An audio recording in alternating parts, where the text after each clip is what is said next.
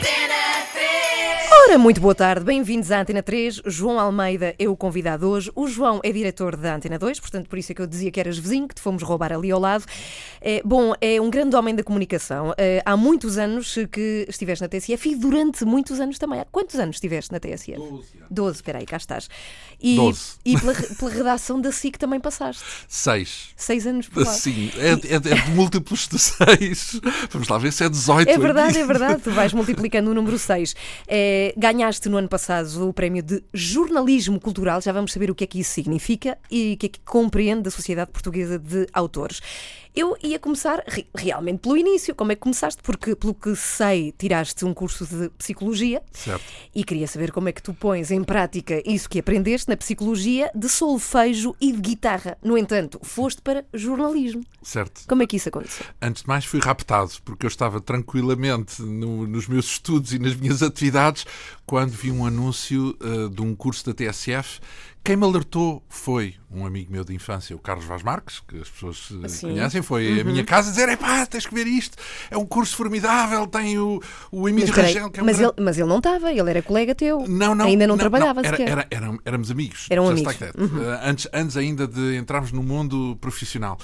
E, e nós inscrevemos-nos, por acaso é, é cómico porque eu considero que ele é um dos melhores comunicadores que o país tem, mas ele não ficou, não foi selecionado por, lá, por um critério qualquer eh, suspeito, aliás. Suspeito, quer dizer, não sabemos bem qual foi. A verdade é que ambos candidatámos-nos a esse curso, o primeiro curso da TSF. Eu fui selecionado, ele não foi selecionado, e depois. hum, a, a vida mudou, simplesmente. Um turning point, não é? Portanto, um, uh, de repente, uh, era a Mas, espera, mas tu já tinhas feito o curso, eh, ias a meio do curso de psicologia? no quarto tinhas- ano, portanto, estava no quarto ano. Pois na altura em que os cursos tinham 5 anos, Sim, agora é muito mais que- pequenito. Exatamente. Tu- ou seja, mas tu acabaste o curso Não, não? não terminei o Mas hoje em dia tens. Não, São não 3 tenho, anos. não tenho, não tenho. Não, não, não, porque eu, eu fiz os três anos, mas era numa altura em que os três anos não era o curso Tá bem, tá completo. Portanto, o curso Sim, hoje sim, são sim, três sim. E, e pronto, e- e- e mergulhei noutro mundo completamente outro, não é? Portanto, porque a TSF, fizemos o curso da TSF, a TSF foi inaugurada e depois foi uma aventura, bem, até, hoje, aqui na rádio, Estávamos em que ano, João? 1988, foi o ano em que nasceu a TSF, no ano O ensino do Chiado, sim, de facto, foi sim, uma sim, cobertura. Foi brutal. Por acaso até é engraçado, porque eu, na- eu trabalhei durante um ano na TSF, depois a seguir interrompi por causa da tropa, na altura havia tropa obrigatória, e eu durante um ano e meio estive na tropa obrigatória, e depois regressei e, e- e trabalhei até o ano 2000, até 1999 na, na, na, na TSF, depois quando mudou o século e o milénio, mudei eu para a SIC durante 5 anos, até 2005, e, e em 2005 mudei-me para a Antena para 2. aqui. Mas sabes que é curioso? Estás a falar desta questão da tropa. É uma coisa que não nos acontece agora, a termos colegas da comunicação que desaparecem durante um ano e meio porque vão, de facto, para exercício militar, que era uma coisa que acontecia convosco. Ou seja, devia haver uma razia durante um tempo em que Claro. os rapazes tinham que se ir embora. Pois, claro. E Das é- rádios e das eu, eu, televisões. por acaso, vou dizer uma coisa que, então, acho que aqui, especialmente na Antena 3, devia ser crucificado, que é, eu gostei do serviço militar obrigatório por aquilo que tem de democrático, porque somos todos iguais naquelas Uhum. circunstâncias, não interessa de onde viermos, eh, quem é rico, quem é pobre, eh, na tropa somos todos iguais. E todos também aprendemos a conhecer os limites do nosso físico. Eu hoje estou gordo, mas, mas na altura não estava. Tinha que estar em forma, porque aquilo é bastante exigente. E ao mesmo tempo, também há uma coisa que é, pode parecer também troglodita dizer isto, em especial na Antena 3, mas na tropa tem que se obedecer, entre aspas, a uma regra, pode-se até questioná-la, mas não durante, enquanto eh, tivermos a tarefa para fazer. As questões são para se colocar ou a priori ou a posteriori. Não, mais a posteriori. A posteriori. A priori também não. Porque senão é São mais 500 confusão. flexões. Sim. exato, exato. Não, mas eh, essa, essa, essa ideia de cumprir tarefa, de trabalhar bem à tarefa, que é muito adequado para a tropa, à missão, se quisermos, Uhum. é um exercício interessante e, e de modéstia também. Porque somos todos, na altura dizíamos, recos. Portanto, Não, mas o que estás a dizer é que é preciso alguma disciplina eh, em, algumas, eh, em alguns setores. Hum, não a disciplina no sentido do trabalho, da missão, uhum. antes de mais. Eh, no, no, na casa da rádio, ela é bem importante porque temos um relógio que marca o segundo uhum. e nós temos que estar no segundo certo, no sítio certo. Mas, uh, claro que isso não tem nada a ver com a irreverência. Aliás, eu na tropa vi, aprendi técnicas de irreverência, quase podemos dizer assim, porque também há o outro lado, também há o lado. Onde é que tu fizeste a tropa? É porque assim, até foi num sítio interessante, porque foi infantaria, não foi aquela tropa a fingir, foi uma tropa a sério, com uma arma na mão, e fui em infantaria na na, na, no, no, campo de Santa Margarida, portanto, com uh, tropas especializadas, e fomos à Itália fazer exercícios, uh, inclusivamente, no meio, na, é verdade, na NATO. E, portanto, foi uma tropa bastante dura, mas ao mesmo tempo bastante interessante. Eu senti-me preparado no fim da tropa para combater, se fosse caso disso. E, e depois, como vim depois a, a, conhecer cenários de guerra, como repórter, uhum. vários cenários de guerra, uh, eu utilizei alguns dos princípios elementares uh, dos cenários de guerra que se aprende na tropa. Uh, no, na minha movimentação no terreno.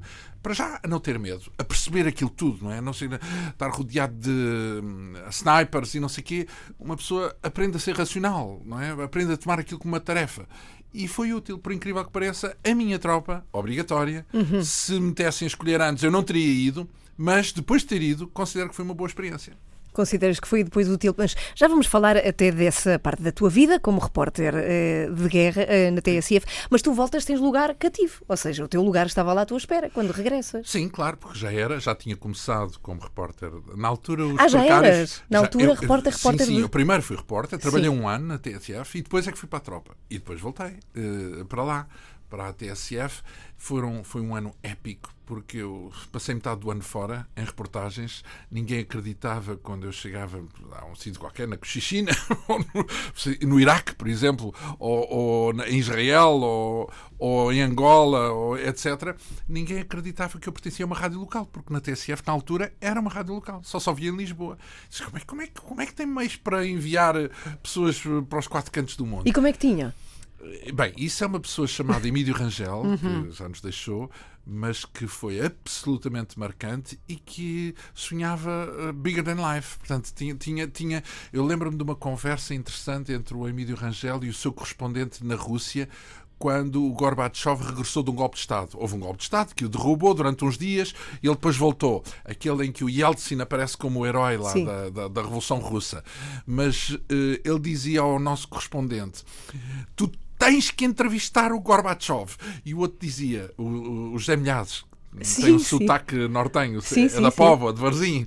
Dizia, mas tu não estás a ver isto aqui, uh, eh, CNN, na BBC, como é que eu vou conseguir? E o time dizia, tu tens, põe um cheque à frente, ele que escreve o que quiser no cheque. Conseguiu? Não. Ah.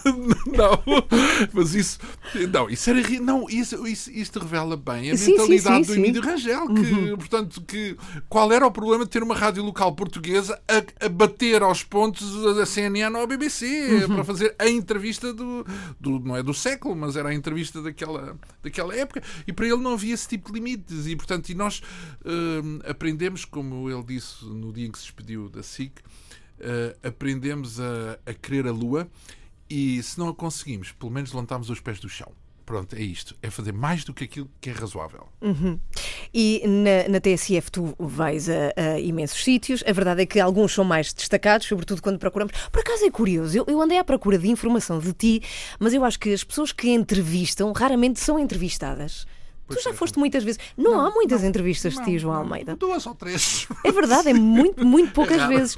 E é destacado, sobretudo, uh, o teu acompanhamento da Guerra das, dos Balcãs, a tua passagem pelo Ruanda também, pela Sim. catástrofe de 1994, Sim. o massacre total, Sim. e ainda uh, da reunião das duas Alemanhas. Sim, sim.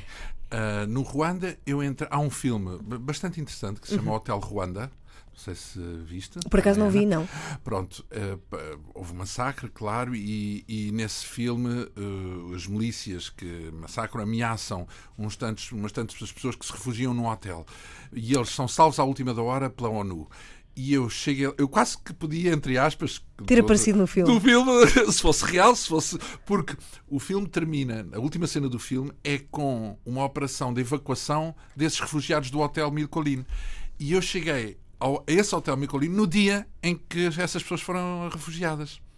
Uh, e, e, e, portanto, se em vez de ser um filme, se fosse um documentário, provavelmente eu apareceria lá no meio, porque andei a entrevistar as pessoas que tinham ficado no hotel a tentar sobreviver naquela situação absolutamente cataclísmica. Portanto, com... Mas como é que isso afeta uma pessoa? Como, como é que o jornalista consegue. Como é que não afeta? Como é que, sim, como é que afeta e como é que não afeta? Até que ponto afeta sim. isso? Bem, antes de mais, quando estás no terreno, é prático. É onde é que eu vou comer, como é que eu vou mexer, onde é que é seguro, quem é que está uh, de olho em mim. Tu foste sozinho? Sim. Ou ias claro. acompanhado? Não, ias sozinho? Isso na rádio, a, a malta anda sozinha. Portanto, a rádio é, são animais, podemos dizer assim, no sentido de andarem por aí à solta e não. Uh, é, funcionam em equipa, porque há alguém no estúdio, há alguém sempre, há sempre um, uma conexão com a rádio, mas no terreno o repórter da rádio ou a repórter anda sozinho e sabe o que é isso e, e está habituado a esse funcionamento. Viaja sozinho também. Quanto tempo tiveste? No caso do Ruanda foi perto de um mês. Portanto, uh, e, e, as tuas preocupações são de ordem prática, antes de mais. Tu sabes que tens que enviar X trabalhos por dia, mas a pergunta é com quem é que eu vou falar, quem é que me dá pistas, como é que eu garanto a minha segurança? No sentido, vou por onde? Uh, arranjo um, um, um, guia local? Uh, quanto é que eu lhe pago? Onde é que eu escondo o meu dinheiro para não me roubarem o dinheiro? Uh, em sítios desses, não é? E onde é que escondeste já agora? Sim, não, em cenários mas, de guerra, onde é que as pessoas escondem o seu dinheiro? Não, muitas vezes, e eu também já escondi, não no Ruanda. No Ruanda tinha um cinto, daqueles cintos de viagem que uhum. tinham o dinheiro Aquela bolsinha à frente, Aquela sim, bolsinha. sim. E, e foi engraçado porque para lá eu não havia aviões, tive que entrar por terra e, e na fronteira estavam uns tipos que, uh, do lado do Zaire, portanto, não, do lado do Congo, se quisermos usar uhum, o sim, Congo, sim, sim. Uh, que extorquiam completamente, esfalfavam quem quisesse circular de um lado para o outro. E então Uh, foi uma das muitas vezes em que eu tive que subornar alguém e foi cómica essa, essa situação, porque os tipos não deixam passar enquanto não dermos o dinheiro devido. E então eu ia lá para um cantinho, encolhia a barriga, tirava o cinto, um fecho do cinto, uma nota de, uma nota de 20 dólares, para ver se ele me deixava passar. E depois o tipo punha, punha um, um soldado com um pingalinho a dizer: Não, não, não, isto não está em ordem, dizia ele. Quando, portanto, dizia que os documentos não estavam em ordem enquanto porque queria mais. Enquanto pois, queria mais, sim. Ia-se pondo mais. Depois, lá, quando chegam aos 80 dólares, eh, quatro notas de 20 dólares, felizmente tinha trocado. Isso também é, é uma, é uma coisa que se aprende, que é quando se vai para a Cochichina, portanto, para sítios onde não há bancos a cada esquina, uh, leva-se já o dinheiro trocado, porque senão é uma chatice, porque senão uh, tu precisas de gastar 5 dólares e o tipo e está... ninguém tem troco, claro. E ninguém tem troco. E estão-se bem a borrifar, recebem os 100 dólares e, e tchau, bye, bye. até à vista. e depois, tu entras, vais sozinho, mas alguém não, estava à tua depois, espera. Como é que isso foi? Depois, não, eu, eu tinha que eu, eu, estava com uma pessoa que me tratava por sahib, vê-te bem, portanto, por branco, eh, patrão branco, ou mestre, ou, ou amo, tratavam-me da mesma maneira que os escravos tratavam os patrões. Sim. Mas, e eu dizia, mas eu tenho um nome, pode dizer, não, mas o teu nome é muito complicado, eu prefiro tratar por Saib e assim fica tudo simples. E portanto eu tinha um guia, que, que tínhamos um carro roubado, diga-se de passagem, porque não havia outros carros disponíveis e portanto não fomos nós que roubámos, não, não fui eu que roubei, mas era um carro roubado, digamos assim. E avisaram-me logo, disseram: atenção que este carro foi roubado não sei onde e não sei quê. Portanto, eu disse: se não há outro carro, temos que ir nesse. E, e portanto ele vinha comigo. E ele dizia, falava francês comigo e dizia patron, patron, uh, ou sahib, sahib. Uh, uh, não, não, não, não, não, não faça assim, não faça assim. Ia-me dando sugestões sobre a maneira de lidar com uh, soldados, com tropas, autoridades, outros. Ele, ele sabia distinguir, por exemplo, quem é que era das milícias. Eu, para mim, via uma pessoa, não sabia se era da milícia, se não era da pois, milícia. Pois. Mas ele sabia, portanto, e sabia quem é que era fiável e quem não era fiável. Sabia como arranjar comida, porque sabia o dialeto Swahili, o dialeto no uhum. Ruanda, principal no Ruanda, e, portanto, e é muito importante quantos e quantos trabalhos não foram decisivos, tendo em conta o guia, o ah, guia, claro. o guia devia, devia ter uma estátua. Quando há um, cada vez que há um prémio de jornalismo eh, no Paquistão ou não sei aonde, há um tipo que ninguém, de que ninguém fala. Mas de onde é que aparecem esses guias? É o governo do, do país? Não, tens, que, tens que ir à procura, vais as gravatas, chegas okay. lá e diz quem é que, onde é que eu arranjo. Pronto, arranjo. Ah, é uma coisa acaso... particular, foi uma coisa sim, particular claro, que tu arranjaste. Era sim. o que mais faltava ser Não, mas Estado. podiam ser. Não é isso, claro que não. Mas podia, pois que não lhes convinha, não é? Que, que a coisa passasse Aliás, assim. Aliás, nesses países, no caso do Congo, do Zaire, na situação situação em que estava, o Estado é o ladrão. É, é tens que fugir do Estado, porque se, se o Estado te apanha, se uh, um soldado ou uma autoridade, se a polícia, e as pessoas sabem disso, os cidadãos fogem dos militares e fogem das autoridades porque se são apanhados por, por essas autoridades num um Estado caótico. Não estou a falar, por exemplo, de Angola, é muito diferente. Angola é um Estado estruturado. É muito curioso porque em Angola havia guerra e nos países vizinhos onde não havia guerra, havia pessoas que preferiam ir para Angola porque o Estado está mais estruturado. Não, não, é, não é assim. É curioso. Não quer dizer que não haja na mesma uhum. problemas e corrupção e essas coisas todas. Mas é diferente porque há uma autoridade e essa autoridade não é o caos. E porque o problema, o grande inimigo em muitas circunstâncias é o caos. É tu não, não saberes. Eu lembro, por exemplo, que as pessoas no Congo, no Zaire, recebiam um salário e tinham, iam para casa, recebiam, trabalhavam para, sei lá, numa embaixada, na embaixada belga, foi o, o caso que eu assisti.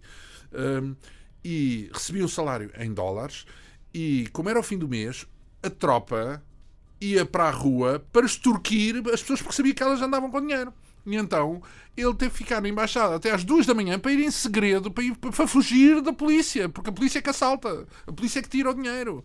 Pronto, são, são Estados sem autoridade. Sem, eu não sei se hoje é assim, isto foi nos anos 90, portanto não sei se, se ainda hoje é assim, mas nos países onde não há uma autoridade, as autoridades, entre aspas, sim, as paralelas. Os, militares, os, não são paralelas, são do Estado. Mandam no pois país. claro, sim, sim, sim. E mandam e roubam as pessoas. Que, claro. Assaltam as pessoas. É uma coisa que na Europa não. Não, não, é que não cabe na, no, na nossa cabeça. Mal do nosso sim. Estado, mas tomar.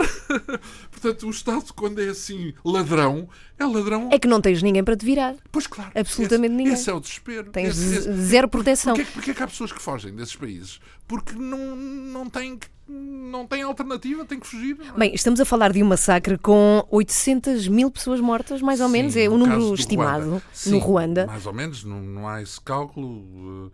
Uh, aproximado por causa daquela inação não é? do Ocidente, não soube Uh, impor, e depois porque houve a baixa política nas, na ONU, um país contra o outro, de áreas de influência, a França, não sei o quê, que não quis e que não queria, porque aquilo era francófono, e enquanto estavam as pessoas a discutir essa política, havia outros a massacrarem pessoas no, no terreno, e portanto aquilo foi uma chacina.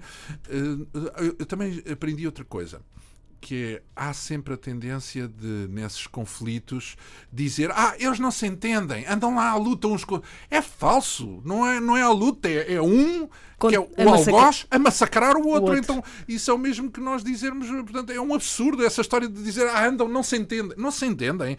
Por amor de Deus, há ali um tipo que é um mafioso bandido rico uh, e que tem meios, e há uma vítima que são desgraçados civis que andam a fugir a tentar sobreviver. Portanto, isto não é. Não, não, não, ou seja, a tendência é ser um bocadinho salomónico, não é? Há ali um conflito e eles lá não se entendem. E no terreno, nós percebemos que não, há, não é nada salomónico. É, há um algoz e uma, e uma vítima. E uma vítima. E uma vítima. A maior parte das vezes, não digo que seja sempre assim, mas a maior parte das vezes quando o civil, o civil, a maior parte das vezes as vítimas são civis, e quando é civis, há o algoz, há o tipo que tem a arma na mão, que quer mostrar, que quer dar lições, que quer mostrar o poder, quer.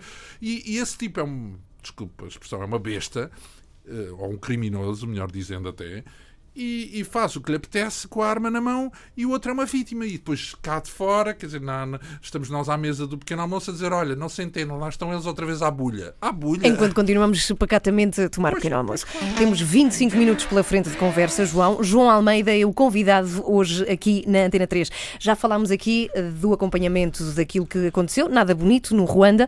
Entretanto, tu viste eventualmente uma coisa mais bela, porque modificou a política europeia, que é a União das duas Alemanhas, na altura em que estava dividida. Sim, foi espontâneo, antes de mais, isso é muito interessante. Sabes porque os, os, os um, acontecimentos, muitas vezes, e, e, em especial no nosso mundo atual, uhum. são programados. Não é? Há uma entidade qualquer que vamos aqui fazer isto, aqui e aquilo outro e chamar a imprensa e não sei.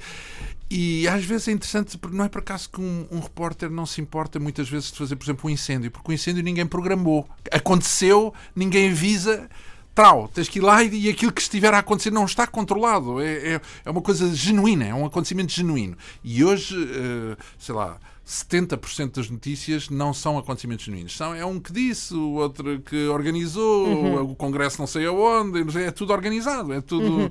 uh, previsto. E Mas até que ponto é que tu percebeste e, e, na? Alemanha, e na Alemanha, o que aconteceu, na unificação da Alemanha, o que aconteceu é que aquilo tinha o povo, espontaneamente, arriscou um bocadinho, por acaso, quando começou a atravessar a, a fronteira de um lado para o outro. E, portanto, eram era, era repentistas, podemos dizer, eram todos repentistas. Portanto, cada um tinha a sua ideia louca. Uh, havia uma dispersão também muito grande de ideias. Aliás, foi difícil as instituições controlarem o movimento exatamente por causa disso. E teve esse lado agradável, que, parecido com uma revolução. No fundo, o sentimento é semelhante ao de uma revolução. E sendo que, uh, eu costumo até dizer isto, entre família, entre amigos, é que nós temos dois acontecimentos fascinantes para a reportagem, que é a guerra. Porquê? Porque afeta tudo. Vais para um sítio em guerra e não há um detalhe que tu depares que não seja motivo de reportagem. Porque não há o, a manteiga que tu comes, uh, uh, os ruídos que tu ouves, as pessoas, com toda a gente está afetada pela guerra, não sei o quê. E, mas esse é um, é um cenário que tem muito de drama e, muitos do, de, e é muito mentiroso. Toda a gente mente num cenário de guerra porque são sempre interesseiros e querem provar um ponto de vista radical, quase sempre. Há sempre uma radicalização, tendência para dizer que o outro é que é o mal da fita e este lado é que é o bom. E, além disso, muito, muita gente não quer falar, porque é um trauma. Há um trauma e eu não quero falar. Numa revolução, é o mesmo que uma guerra, mas pelo lado bom. Portanto, porque eu já estive em uma, uma, revolução, pelo menos. Porque toda a gente quer falar, um, há uma euforia, é uma espécie de. Tudo, tudo, é ótimo e tudo que toda a gente quer dizer, eu também quero e tal. E, ah, portanto, é espontâneo.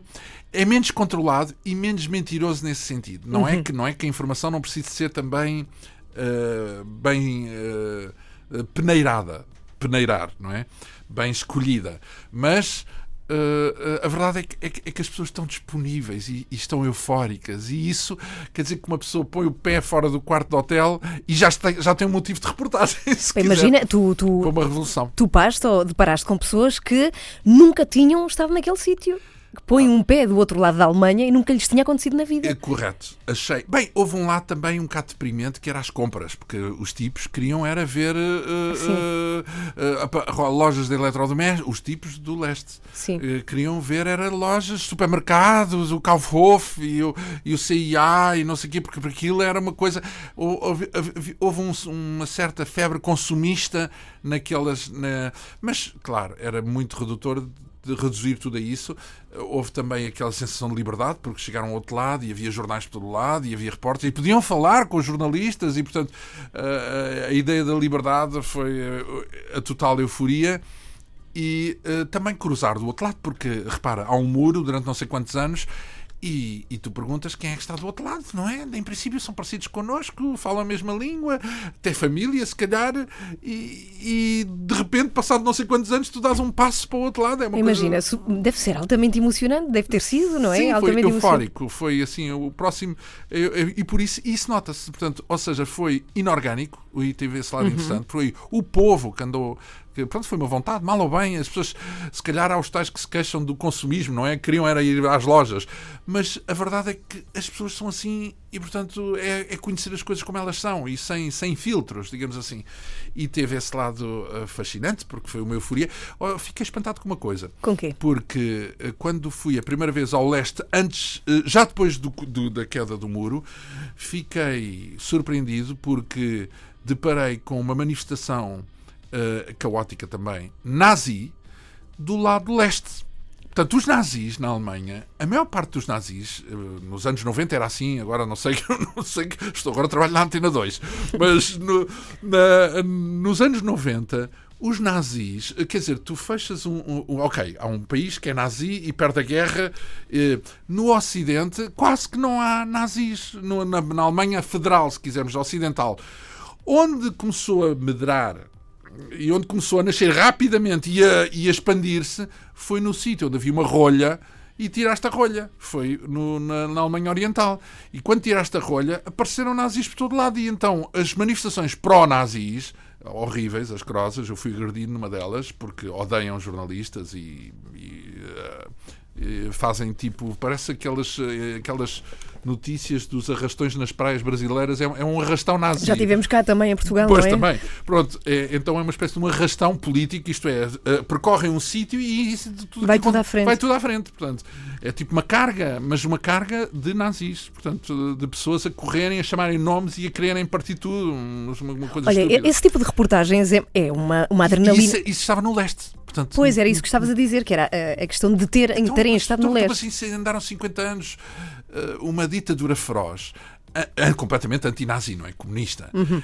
E mesmo assim, assim que, assim que tira a rolha, aparecem numa data de nazis e no, no outro lado, onde não há essa ditadura, não há nazis. Eh, eh, é eu acho que a força. eh, os, os, os regimes que são ditatoriais deviam aprender essa lição. Eh, Por mais força bruta que utilizem, não conseguem eh, Erradicar. pelo contrário, Uhum. pelo contrário, aquilo fica lá escondido, aprende a esconder-se, fica escondido e depois E acaba por vem, potenciar, é sim, pior. é à Exatamente, bruta. exatamente. Agora pergunto, numa vida dessas de repórter de guerra, 12 anos na TSF, depois vais para a SIC, é possível depois ter-se uma vida normal? Porque é uma adrenalina brutal essa vida, não é? Sim, mas é uma adrenalina muitas vezes. eh, vamos lá ver, o mundo das notícias é um mundo difícil. Porque tu tens que saber qualquer coisa rapidamente. Portanto, E mais que os outros. Ou Sim, mais interessante, sim, ou de um sim. prisma mais interessante, não, E depois eventualmente. há pessoas que sabem do, ofi- do que quer que seja que tu vais falar e estão à coca e se tu metes a pata na poça dizes isto não é verdade. Portanto, e como é, a pergunta é como é que se diz bem Uhum. e depressa, em pouco tempo, portanto, e, o, e esse pode ser um problema a partir de uma certa altura, porque no fundo, dizendo, chamando os bois pelos nomes, é um bocadinho tudo pela rama. É difícil. Quer dizer, depois há os jornalistas especializados que têm a oportunidade de fazer algo de uma forma mais consistente. E isso é muito importante, porque são eles que depois apresentam trabalhos eh, com a tal consistência. Mas eu era um repórter generalista e, portanto, fazia um bocadinho de tudo. E um bocadinho de tudo é também um bocadinho de nada. E, portanto, chega um momento onde disse, pá, mas depois eh, comecei a ter atração pelas reportagens que fazia, porque na TSF eh, há um bocadinho aquele, ainda hoje penso que é assim, um bocadinho aquele espírito, quem faz uma reportagem faz, faz todas as reportagens. Portanto, quem vai, vamos ao fim da rua, vamos ao fim, do, fim do mundo. mundo, sim. É o- é o que se diz. Portanto, não há distinção de géneros, de tipos. Pode, pode Uhum. ser no desporto, pode ser com o presidente, pode ser com o sindicato, pode ser com as Todos fazem barracas. tudo? Não, um repórter pode, Pode fazer cobrir coisa. toda- todas fazer- estas temáticas. Pode fazer qualquer coisa. E, e- e isso é uma experiência deslumbrante, fantástica, mas ao mesmo tempo é tudo pela rama. Sim. E eu comecei depois a, a ter gosto em fazer coisas ligadas à área da cultura. E aí vamos nós, e aí vamos nós. Antes disso, João, e obrigada pela ponte, apenas te pergunto, e para abandonar esta questão das reportagens, numa reportagem o que é que é mais importante? Saber descrever o que vês, ser sucinto, ser incisivo? Tu já disseste, dizer bem em pouco tempo, mas o que consideras mais importante? é ter um olhar eh, de- é, é descolar da terra, é conseguir levantar como se fosse um. Como é que se chama aqueles aparelhos que agora andam no ar? Então, é um ah, drone. um drone, um drone. É como se fosse um drone e conseguir descolar porque o drone vê melhor. O drone vê, tu tens uma manifestação, um repórter mau, olha, ai, tanta gente, mas isso ele não, ele não, não se ele subir em altura, percebe, ah, espera aí, está aqui o teatro aqui à frente, ali atrás, e então o repórter desconfia do que está a ver e vai por trás e vai a falar com as pessoas lá atrás, porque lá atrás ele tem o sentimento verdadeiro, cá à frente é teatro. E portanto, o, o sentimento do repórter, o faro de repórter, é o repórter que, em vez de ir em rebanho e em vez de cair às primeiras, levanta voo. Portanto, ou seja, descola da, da situação, é isso. E vê o quadro completo. E vê o outro quadro, vê as traseiras, vê, vai vai à procura de detalhes que o olhar normal não vê. O olhar normal é ingênuo e às vezes até pateta.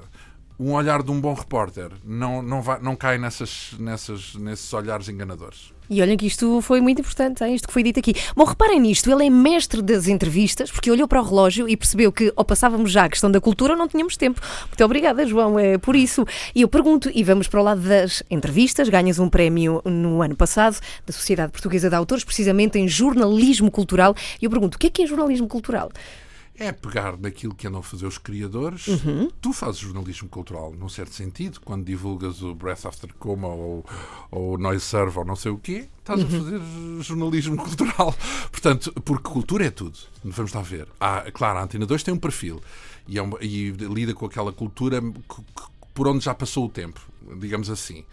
Uh, e, que, e, que, merece ser descoberta uh, porque vivemos, eu vivo fascinado agora com a história e faço imensas entrevistas à volta da história, porque é fascinante descobrir como muito tempo antes de nós já havia muito do rudimento daquilo que hoje nos marca, daquilo que somos hoje. E, e portanto, uh, é, é, é, perceber o, o, o contexto, Uh, Esqueci-me da pergunta. Estava a perguntar o que é que era jornalismo cultural. Então, mas espera, espera. Diz o prémio que recebeste que pretende distinguir um jornalista que se tenha destacado durante anos em qualquer órgão de comunicação social pela competência, dedicação e qualidade com que trata temas da atividade artística e cultural. E tu vês isso tudo em ti. Hum, quer dizer, eu, não, eu modestamente eu acho que há uma, há, uma, há uma pasada de outros jornalistas que podia receber o prémio e que, que assentava bem. Até na Antena 2. Uh, eu, se as pessoas ouvirem, sei lá, das 8 às 9 da manhã. Paulo Alves Guerra. Paulo Alves Guerra. Uhum. Ou das 11 da noite à meia-noite, Luís Caetano, Luís Caetano. Vão ver uh, coisas fascinantes e sedutoras, com uma qualidade. Uh, porque, porque oferecem muitos conteúdos interessantes. Eu ouço de manhã o roteiro do António Costa Santos e ele dá uma, uma sugestão e eu disse: Olha, boa. E dá outra a seguir: Olha, também é boa.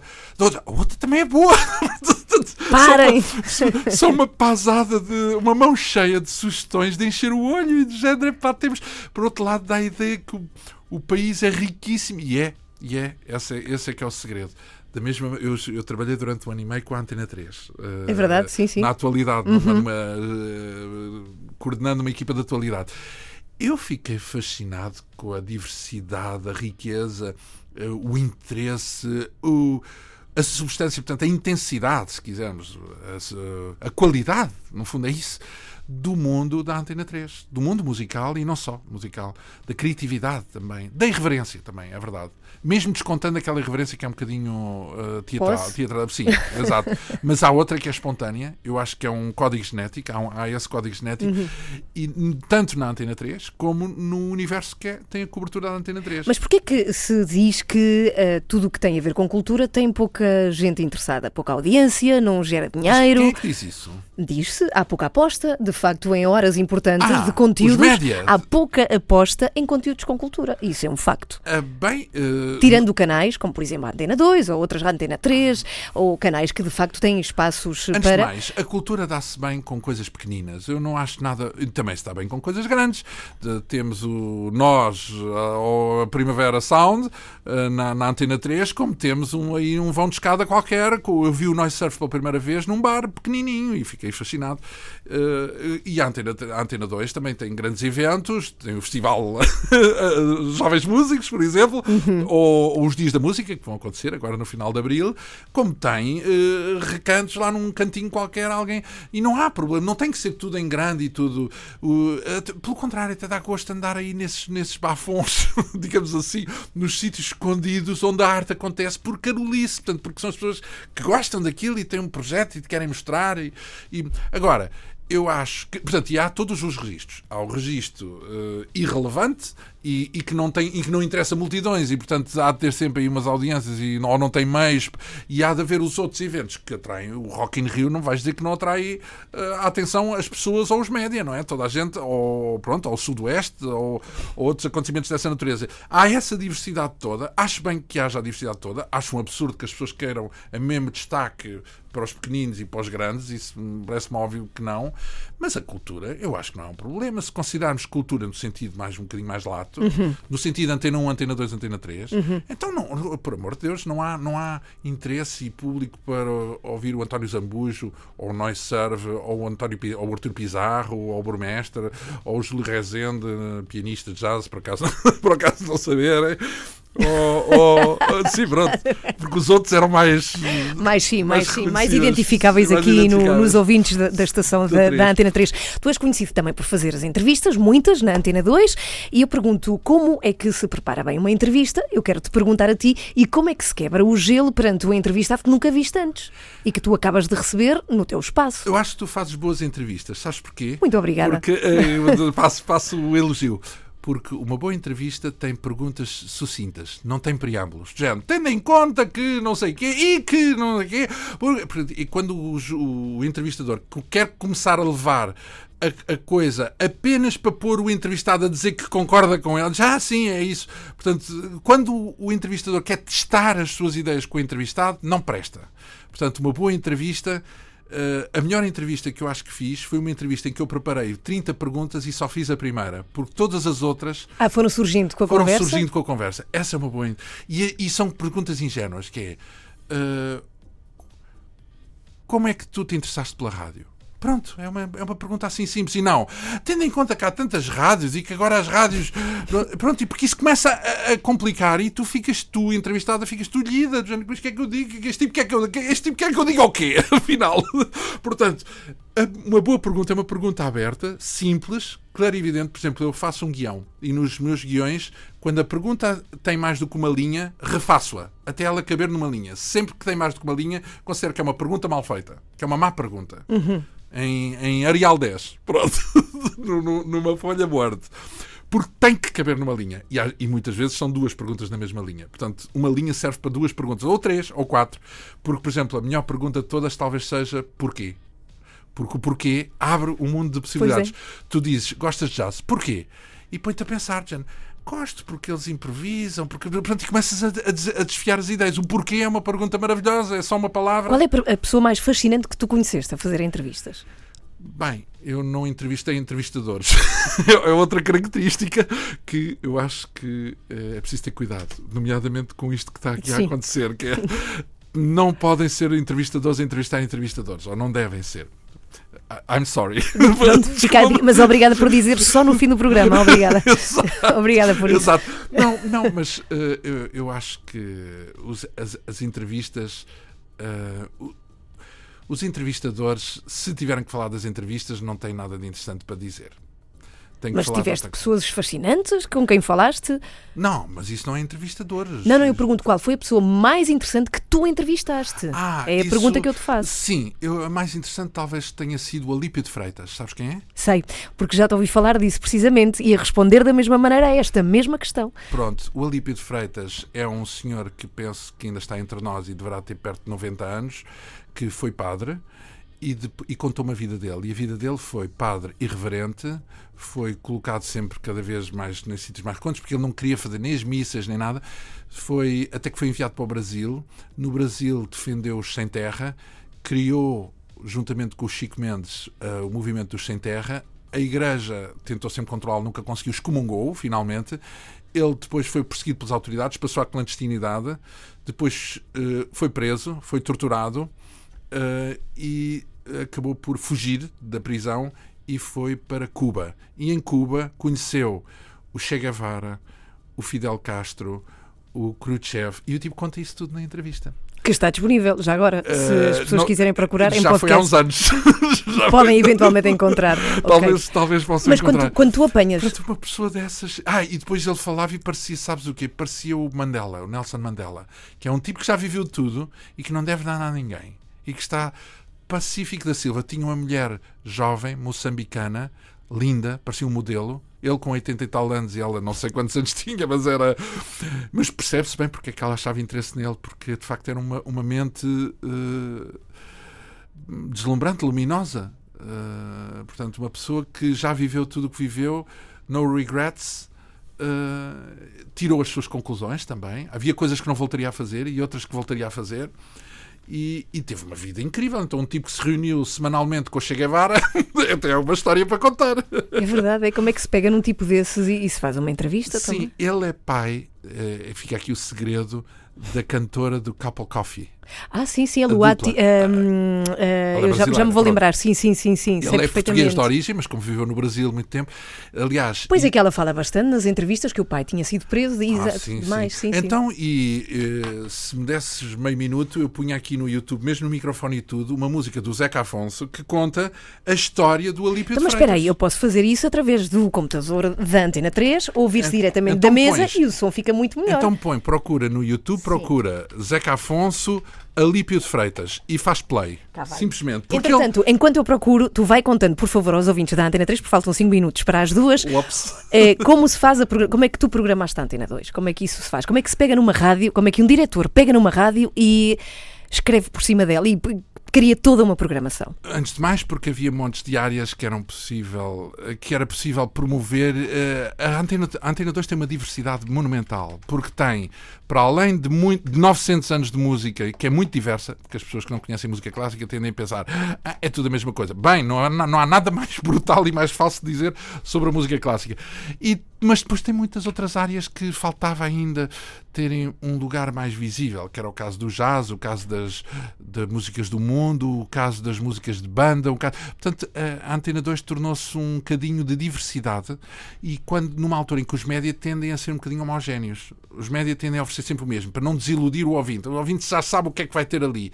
A Antena 2 é um sítio onde há muitas surpresas até pessoas a queixar-se, inclusivamente. Já, então, mas é, não é Mozart, devia ser Mozart.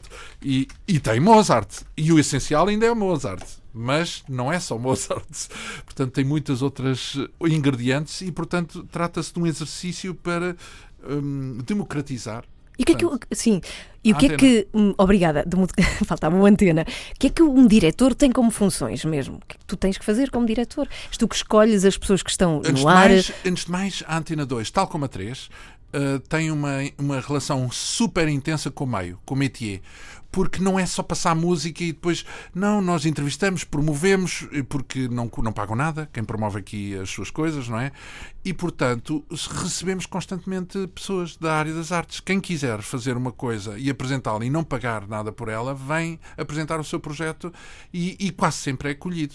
E este como diretor que, que escolhes se, se terá espaço em antena? Que, sou eu que recebo as pessoas, digo qual é o apoio que as vamos dar, o que é que podemos fazer, quais são os concertos que vamos gravar, quais são as operações que vamos fazer, os diretos, os concertos que nós próprios organizamos. Portanto, tem a ver com uh, quase a maior parte do tempo é na relação com o exterior. Eh, e também, claro, com a equipa, porque depois é preciso distribuir tudo isto, não é? Eu trabalho muito próximo, por exemplo, com o Paulo Alves Guerra, no programa da manhã. Digamos que uh, o que ele, as entrevistas que ele faz são combinadas a meias com ele, comigo e com a Ana Paula Ferreira, que é, que é a realizadora que trabalha com ele. Bom, para o final da conversa, já temos aqui José Afonso, Alípio de Freitas, vamos ouvir. Já agora, o nome da cantora é Luanda Cosetti, a Sim. filha de Alípio de Freitas. Só para o final, que próxima entrevista tua podemos ouvir na Antena 2?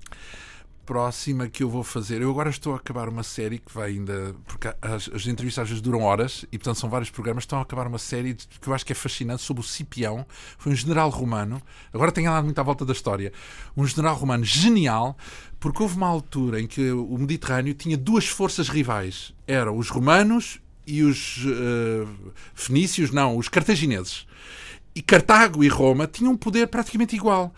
E é incrível porque eles defrontaram-se em sucessivas guerras, três guerras seguidas, e quem ganhou foi Roma. Agora imagina, depois de tudo o que. Porque isto foi antes de Júlio César e antes desses imperadores todos que nós conhecemos.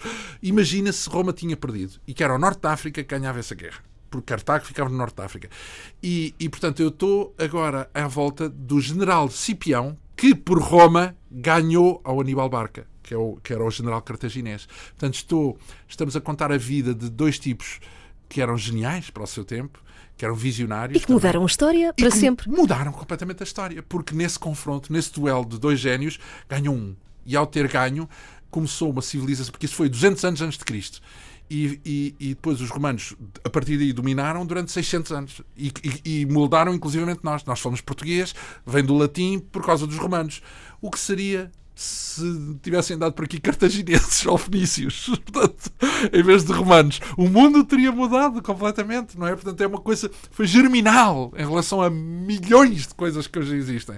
E, e, e, e, por outro lado, são personagens. É também fascinante por outra coisa, porque a gente quer saber algo sobre o Afonso Henriques e vemos-nos aflitos, porque ele não escreveu nada, não há nenhum. O primeiro documento que existe praticamente em Portugal é para aí. Pronto, são, são, é raro o documentado. E quando é documentado, muitas vezes é só oficial, que é, comprou, fez, passou, uhum, legislou. Uhum.